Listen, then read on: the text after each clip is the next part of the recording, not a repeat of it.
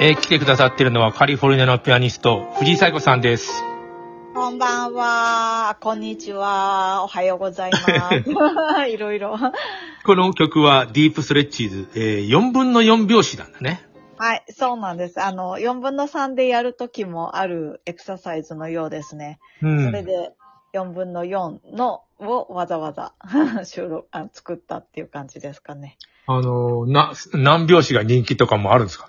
わかんないけど。あえっ、とね、エクササイズによっては、なんかもう3拍子で必ずやるよとか、あの、1 2 3 2でやるよ、うん、っていうのがあるみたいですけど、まあ、バレエの場合だと、どれでもいろん、いろんな音の取り方があるので、あの、うん、4拍子も3拍子も2拍子もあるよっていうエクササイズもありますけどね、あの、マーサ・グラハムのそうのんテクニックはいろいろ決まってるのもあるんですかね。うん。これはもう、あの、マーサ・グラハムの、あのーええっとアルバムをを作ったはいところでね。その中から、はいえっ、と、ディープストレッチーズっていうやつがありまして、そ。れを今書いてはい、そういうエクササイズがあって、はい。それを3でやるときもあるんですけど、4でやるときもあるっていう感じですかね。まあ、うん、う んいろいろ。え藤井さん、あのーバレエはやったことあるんですか？あ、子供の頃やってましたね。小学校の1年から3年まで3年か。やってて、それで4年生に上がるときになんか父の転勤で東京から名古屋に引っ越して、それでね、なんかもうバレエをやめてしまったんですね、その時にね。ピアノはずっとやってたの、そうですね、ピアノはずっとやってましたね。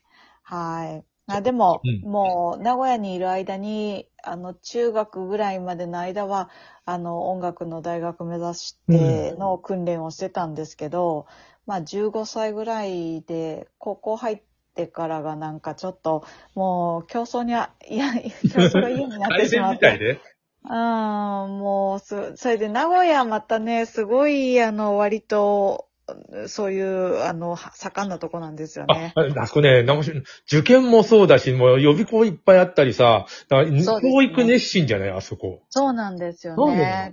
それでもう音楽も、なんかなかなか、まあそういうところにい通ってて、うん割とその、いい競争がね、すごくってなん、なんかもうね、疲れちゃって。うん。で、やっぱりピアノの前に7時間とか8時間とか、うんいられない人だったんで、もう、あの、もう、リタイ、リタイアというか。7時間、8時間ってすごいがもう、指が変になっちゃうんじゃないかっていう、腱鞘炎とか。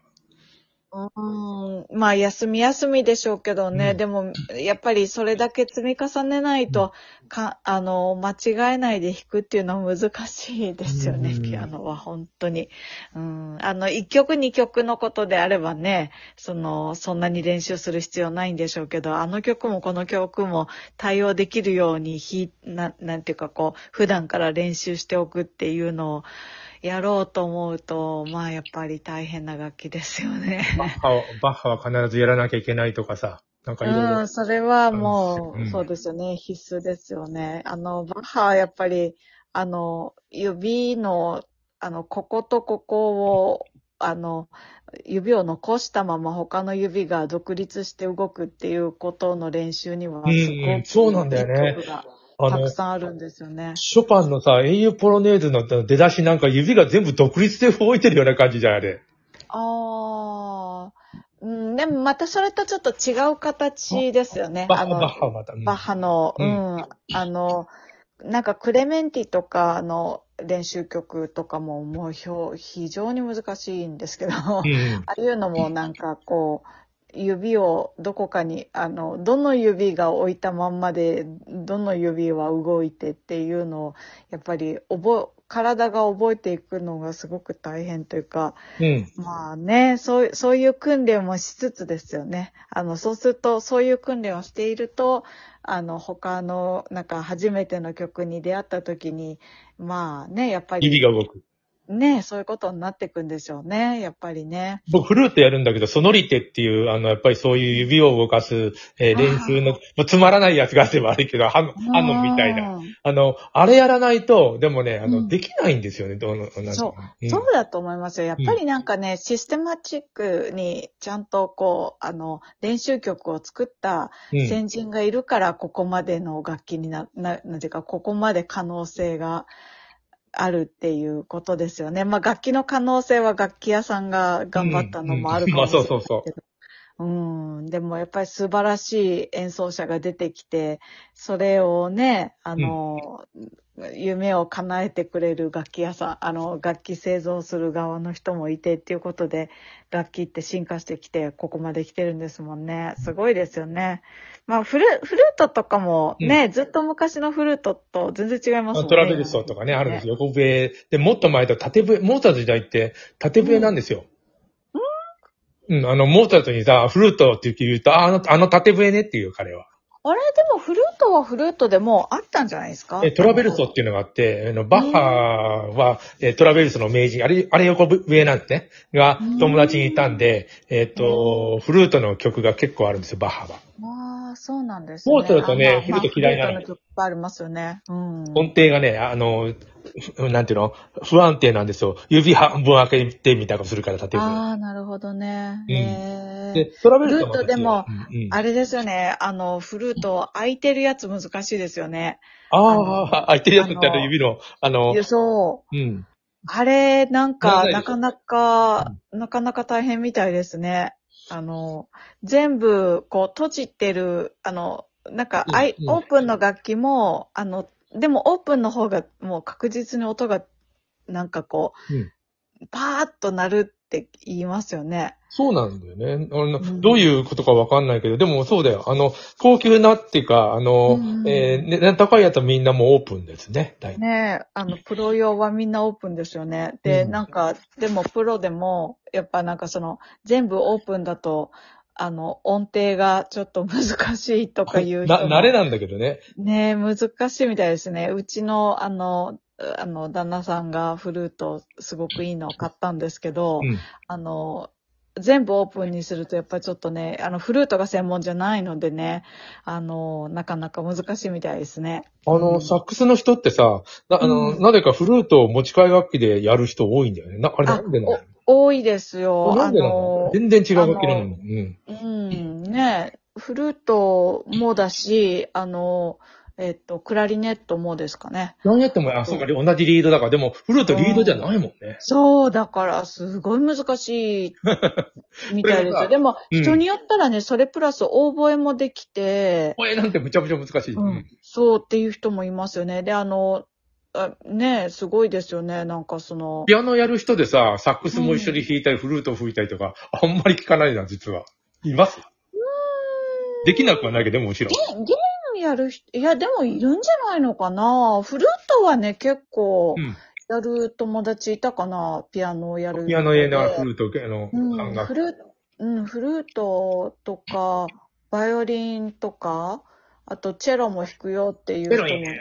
ううんん、ね、チェロもいいが、ね音楽大学行ったら副科でなんか違う楽器やったりするそ。うそうそうそうそう、なんかね、副科でバイオリン取ったよっていうことか、うん。ましたよね。うん。コンクールとかも出たんですか？中学とか。私はね、こ小学生の頃はちょっと頑張ったりしてたんですけども、うんでもね、なんか、やっぱりあの、競争をするためになんかこう 練楽しくはない習するよりも楽しい方がね、なんか楽しくなくなっちゃったんですよね、中学の間に。うう。ん、で、なんかあの、超音とか、あの、ソルフェージュとか、なんかそういうののクラスも別に受けてて、ピアノとは別に。うん。うん。それはすごい楽しくって、あこういう先生になりたいなと思ってた時代もあったんですけど、まあでも、何しろね、なんか、その競争に打ち勝っていって、音楽の大学に入らないといけないっていうのがちょっと、あの、それに、その頃、私の年代の頃って、うん。まだ盛んでしたもんね。すごい人数の人が音大を受けるっていう時代っていうか、今だってどこの大学も結構定員割れしてるとか、そうなんですよ。うん。ね、なってるけど、学費も高くなっちゃったしね。うん、すごい、すごかったですよね。あの、80年代とかは、一年まだまだ音大とか大人気でしたよね。うん普通の私立大学でもものすごい受けに来ててさ、25倍とか30倍とかなってて、あの、あでしょうねだ。って50人の教室で大体受けるんだけど、そこの教室で1人か2人しか通らないって、そりゃ、なんてひどい、いくらなんでも募集がおかしいだろうと思うよね。うーん、そうね。それぐらいすごい人気でしたよね。あ人間多かったんですよ。ねそうですよね。人間が多かったのもあるし、なんか、音楽大学にうん。行って、その先就職ないよとかいうことがあんまり関係なかった時代だったんですかね、あの時代は。僕も、今うん、文学部なんだけど、文学部はもう就職ないよって、まあ先生とかあったんだかもしれんけど、うん。あんまりないとこだもんね。そうですね。文学部もそうですよね。音楽も先生とか、なん、何だろうんう。先生ぐらいか、やっぱり。文音楽学部に行ける。、うん。音楽、そうですよね。いや、でも、私の年代の、うん。あの、友人たちとかって、音楽の大学行っても音楽やめちゃった人が多いかなまあ、そりゃそうだよね。文学部行ってみんな作家になるわけじゃないもんね。うーん、そうですね。なんか、それ考えると、なんか、あの、日本の大学ってやっぱりなんか、うん。あれですよね。大学、その、それを専攻したからといって職業に結びつかなくていいよっていう感じですよもね。ともと大学はそういうとこで、あの、えっ、と、就職するために行く人もいるけど、あの、あーそういうとこではないね、もともとね。そうですよね。あ、もうすぐ12分になっちゃう。あ、まあ、その続きをまたお話ししはい。続きまた。はい。えっ、と、カリフェンは暑いですか？暑いですよえね。えでもね、夜になると涼しい。めっちゃ涼しい夜は。うん。